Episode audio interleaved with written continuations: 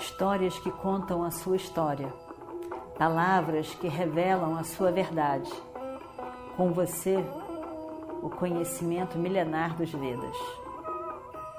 Escute diariamente e recomende a um amigo.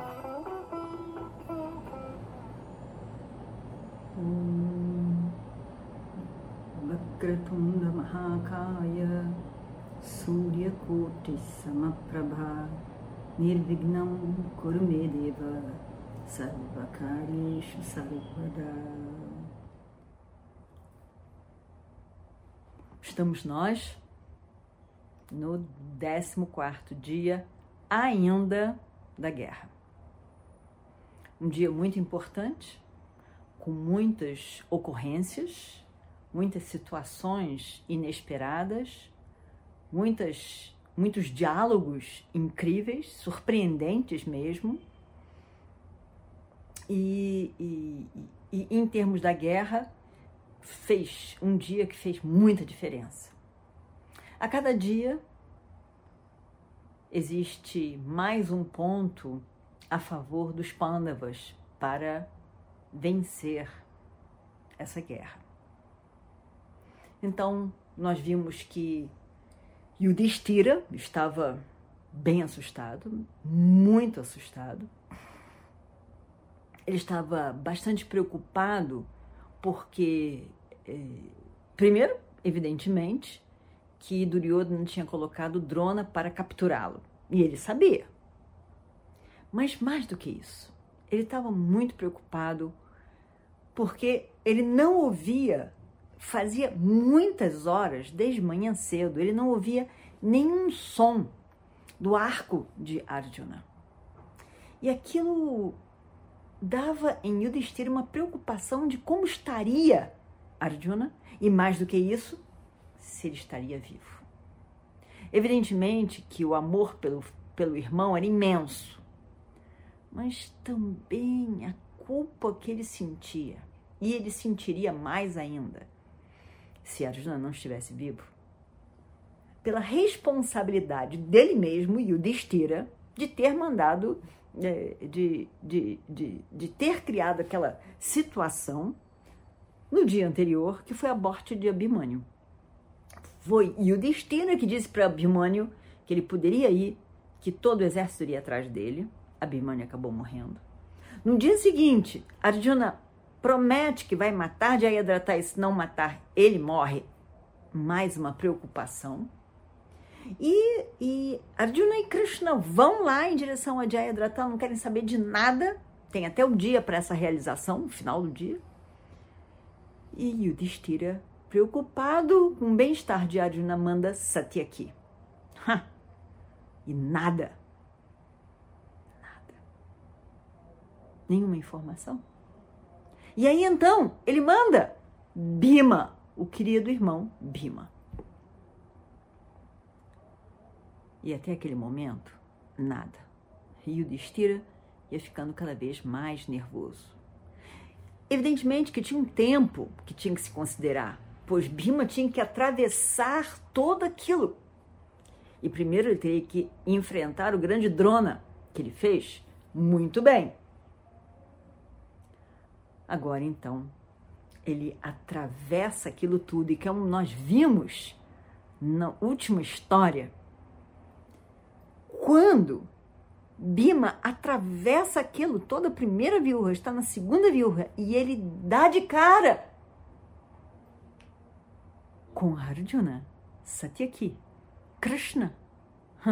Ele fica tão feliz, tão feliz, tão feliz. Ele berra aquele som espetacular. Guerra. E o Destira escuta aquilo e a seguir ouve os sons de Arjuna e Krishna. Ele está tão feliz. A emoção tinha agarrado o pescoço dele de tal forma em que quando ele escuta isso e tem a certeza de que estão todos vivos, Arjuna, Krishna, Satyaki e evidentemente Bhima, ele fica tão feliz. Ele relaxa e chora. Aí então ele pensa: tem ninguém tão feliz como eu. Satya aqui está vivo, Arjuna e Krishna também. Ai, como eu estou feliz hoje. Como eu estou feliz. O berro de Bhima tinha mostrado para os Kauravas de que os Pandavas estavam vindo para ajudar Arjuna e Krishna. E os Kauravas ficaram apavorados. Alguma coisa tinha que ser feita. Não era possível. O, a ajuda estava chegando perto de Arjuna. Satyaki veio até agora e entrou. Mas agora, Bima, todos grandes guerreiros. Que pavor. Arjuna já estava lá e muito perto de Jayadratha. Não pertíssimo, mas bastante avançado. E aí então, aquele trio, aquele trio, Arjuna, Satyaki e Bhima, com Krishna, aquilo era um estrondo. E os, e os Kauravas ficaram assustados. Radeia, então, nós nos lembramos de Radeia. Radeia é filho de Kunti. E Kunti manteve silêncio sobre, sobre Radeia até o final, no último dia, antes de começar a guerra, de irem para a guerra. Kunti vai a Radeia e fala com ele. Diz para ele se associar, se juntar a Yudhishthira. Radeya diz que não é possível, infelizmente. Naquele momento não, pois Duryodhana contava com ele. E aí então, a mãe, que teve coragem, por fim, de dizer que ele, assumir ele como filho, fica muito triste. Vocês são irmãos, vocês são irmãos, você tem que se unir como irmãos. Iradeia, então, com pena da mãe, do sofrimento da mãe, ele diz: Mãe, a senhora sempre teve cinco filhos. Depois da guerra, a senhora vai continuar tendo cinco filhos. Eu só vou matar Arjuna. Todos os outros, mesmo que eu tenha oportunidade, eu não farei. Então, imagina só. Radeya só tinha tido oportunidade até agora de enfrentar Arjuna.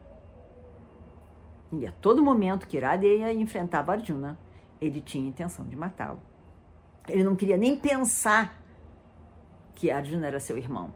Ele tinha prometido a Duryodhana que ele ia matar, matar Arjuna. Mas aí, Bhima, então, está ali, Iradeya vai até ele. Iradeya, então, começa a atacar Bhima com todas as suas flechas. E Bhima, Bhima ri.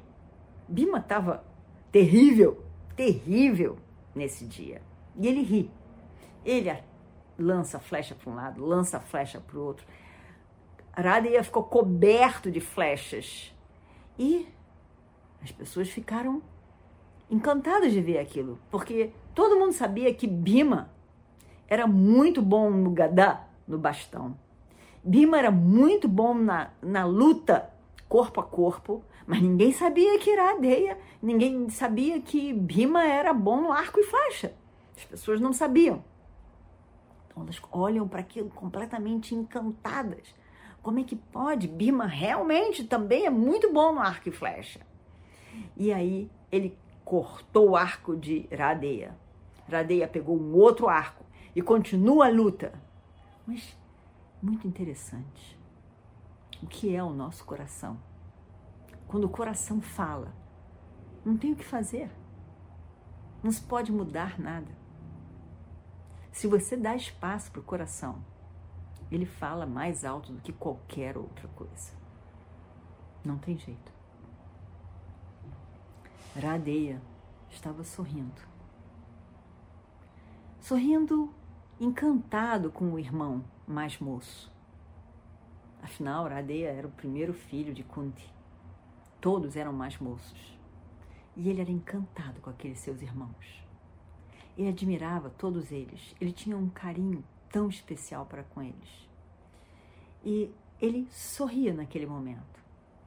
Um sorriso com certeza misterioso.